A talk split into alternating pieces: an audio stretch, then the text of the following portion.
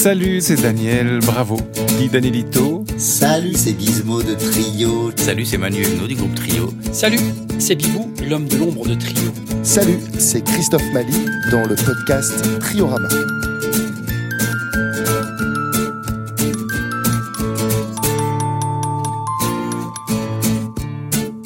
L'avant-scène. On voit le jour à travers les fenêtres. Gizmo est caché par Daniel qui prend la photo. Il prend toujours des photos. Manu et Mali accordent visiblement leur guitare. Il y a un violoncelliste et un homme en rouge. Alors il se passe quoi avant d'entrer en scène? C'est une photo au Chili, dans les loges. C'est dans les loges de notre première date à Santiago du Chili. Donc un retour pour moi. euh, Je crois que c'était, je sais pas si combien d'années plus tard, mais voilà, c'était euh, notre première date au Chili avec Pablo Mendes, justement le percussionniste qui jouait avec nous à l'époque, qui est là en rouge, et Frédéric Deville. Quand on enchaîne comme ça les dates, c'est un peu rodé. Le track est pas forcément là. Par contre, l'envie de se chauffer la voix, oui. Donc un rituel, euh, un rituel, bah, s'embrasser ensemble, se faire un gros bisou tous ensemble, se dire un merde aussi. Avec le temps, bah, euh, c'est toujours des moments uniques pour nous. Parce que c'est toujours ce moment, cette espèce de sas où des fois tu es complètement crevé, tu te dis mais ah, je vais pas y arriver ce soir. Et puis tu rentres sur scène, puis il y a un truc complètement magique qui, qui naît. Et voilà, qui fait que tu oublies tout.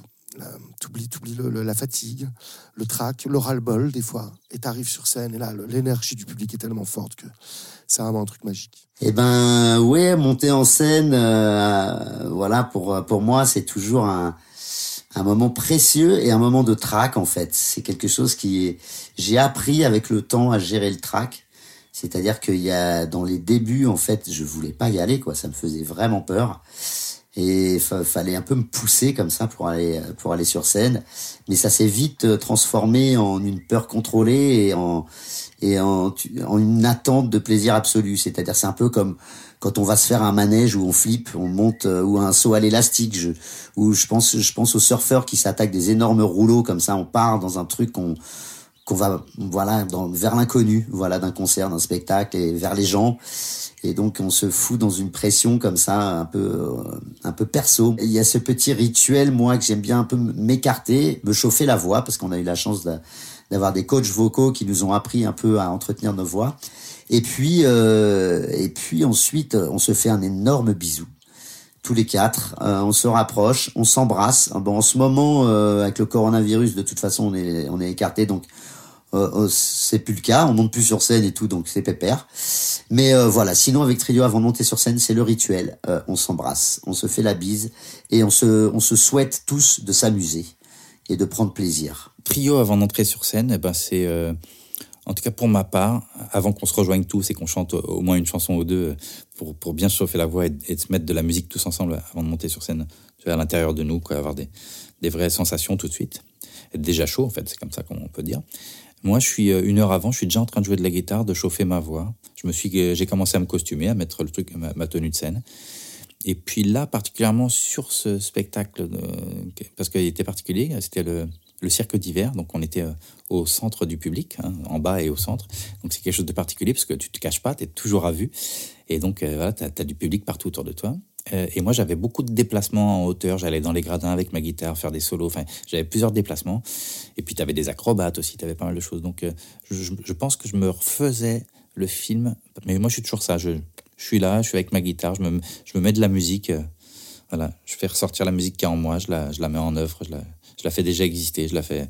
J'ai besoin qu'elle arrive à fleur de peau, qu'elle arrive, qu'elle soit là dans ma voix, qu'elle soit là dans ma tête, qu'elle me donne des frissons déjà. C'est important, quoi. Aujourd'hui, avant de, monter sur scène, déjà, je, prends une heure pour moi, pour me changer, m'échauffer, euh, voilà, me préparer physiquement pour éviter les erreurs du passé. Souvent avec Guise, on va, au bar euh, de la salle ou au bar du, festival. Souvent, quand il y a des premières parties euh, ou des festivals, on essaie, on va, on va voir ce qui se, ce qui se passe. On va écouter, euh, voilà, découvrir des choses. Donc avec Guy, je sais que souvent on se retrouve pour un apéro, boire un verre, soit avec l'équipe technique, euh, soit, soit tous les deux à se balader, soit au stand, au stand de merchandising. Et ensuite, voilà, je me prépare et puis on se, on se retrouve au bord de scène et on se fait un, on se fait un câlin. Euh, parfois, on re- je rebois un coup encore. et, puis, et puis voilà, c'est parti pour, pour deux heures et demie de, de gymnastique intense. La musique, c'est mon premier amour. Moi, j'ai commencé la musique, j'avais 6-7 ans. C'est ma première passion, c'est mon premier amour qui m'a jamais quitté depuis euh, cette année. Ça fera 40 ans que j'ai commencé à étudier la musique. C'est aussi, aussi mon anniversaire. Donc oui, ça me plaît, ça me passionne et, et c'est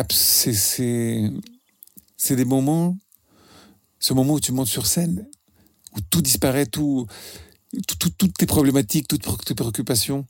Bon, sauf les, parfois les, peut-être les plus profondes, mais, mais où tu, tu, t'évades et tu pars dans un truc qui, qui te transporte pendant deux heures, deux heures et demie pour les concerts qu'on fait avec Trio souvent. Et non, non, je, je changerais pas ça pour rien au monde. Et d'ailleurs, je sais je, je sais pas faire grand chose d'autre, je crois. J'ai l'impression d'avoir fait ça toute ma vie. Donc, euh, je, je, je j'y suis vraiment à ma place.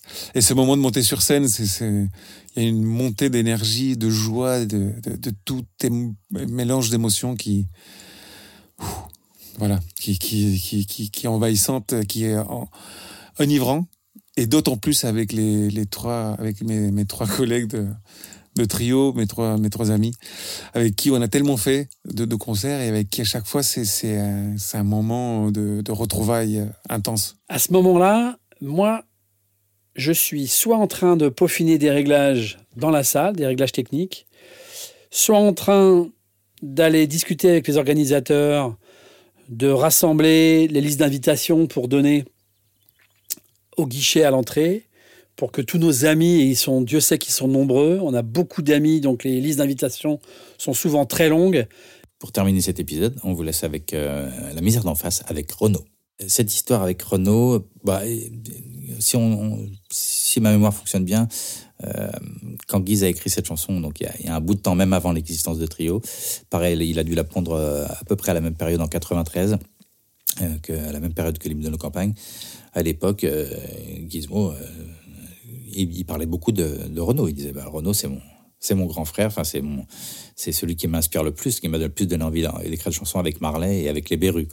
Et, euh, et cette chanson, forcément, dans la plume, dans la façon de, parler du, tiers monde, de parler voilà, des migrants, parce que voilà, ça parle déjà des migrants avant l'heure. Et, euh, il y, a ça. Donc, évidemment, quand on, fait l'album des 25 ans, on, se le dit, on se dit, ah, ça serait génial d'avoir Renault. Et, mais bon, euh, à mon avis, euh, enfin, notre avis, il, est, il doit être fatigué, puis il doit pas faire beaucoup de, de participation comme ça, de collaboration comme ça.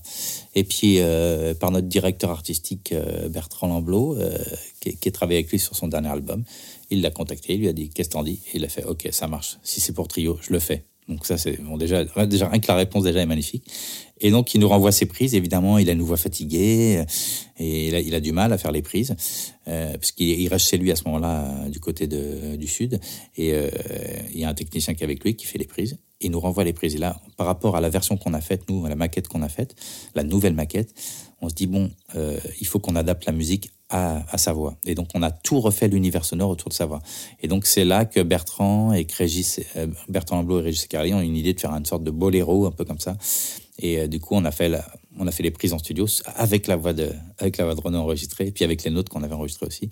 Et on s'est adapté vraiment. On a, on a reconfectionné une sorte de cocon, de d'écrin autour de, autour de la voix de, de Renaud. Donc c'était un exercice particulier, mais très plaisant à faire parce que, évidemment, moi c'est pareil. Hein, j'ai cité Gizmo, mais, mais moi le premier artiste qui m'a donné envie de comment dire, peut-être de faire des concerts, même si j'étais pas musicien encore à l'époque, mais en tout cas qui m'a donné la passion pour la chanson, c'est vraiment Renaud. Donc euh, peut-être le premier, euh, ouais, le premier artiste à m'avoir avoir donné envie de penser par moi-même, avoir mon propre jugement, avoir mon, mon, propre recul sur la société et tout ça. Donc ça c'est, il y a ce côté rebelle et tendre à la fois que, que, que j'aimerais toute ma vie. Quoi.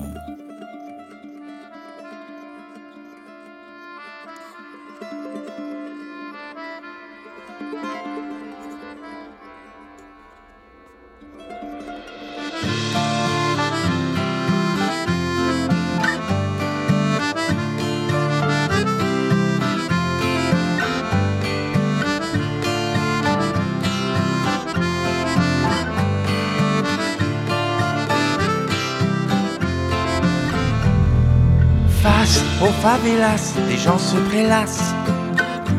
Je crois bien voir des gamins tirer leur godasse. Ce sont des Américains, C'est chez eux que je me casse. Ce sont des Américains. C'est chez eux que je me casse. Je lasse mes godasses. Je vais tenter ma chance chez ceux d'en face. Car de Rio à Caracas, j'ai pas ma place, j'ai pas ma place. Et peuple d'Occident, réveille-toi, réveille-toi. Car le matin en déjeunant, c'est notre misère que tu bois. Et peuple d'Occident, réveille-toi, réveille-toi. Car si je me tire maintenant, c'est pour te prendre ce que je n'ai pas. Et peuple d'Occident, réveille-toi, réveille-toi. C'est pas tes lois sur l'immigration qui m'empêcheront de venir chez toi. Peuple d'Occident, réveille-toi. C'est pas Le ou Pasqua qui supprimeront la dette de nos États. Je suis né dans la misère. On m'a beaucoup parlé de vous. Le français n'est pas une langue étrangère par chez nous. Mon père a quitté l'enfer. Il vit porte de Saint-Cloud. Il fait des affaires.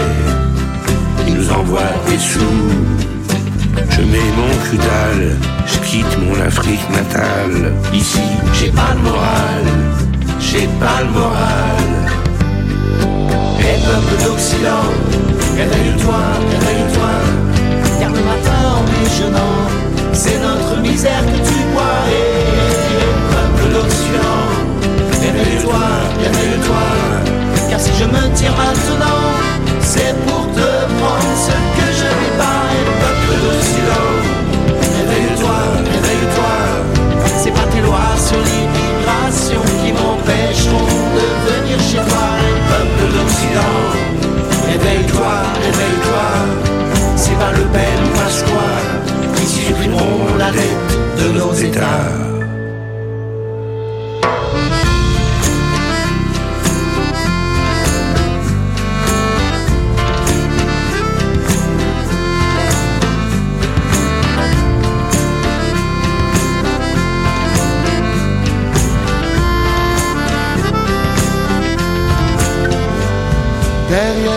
vieux cimetière, je vois mes frères, ils surveillent le quartier à l'aide de revolvers dedans, dedans, dedans. C'est ma mère qu'on enterre, les casques bleus n'ont rien pu faire.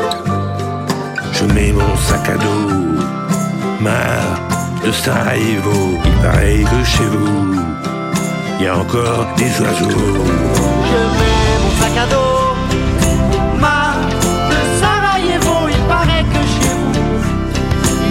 y a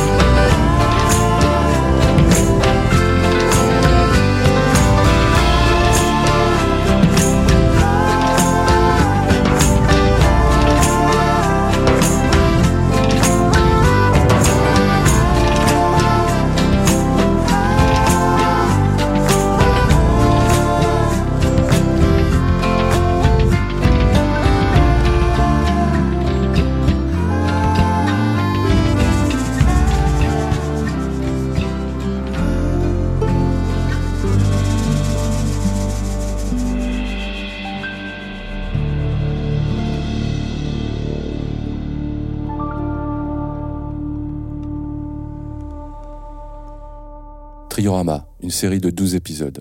Réalisation, conception et interview Olivier Bas, montage son Sébastien Tomazenska, production Salut aux productions.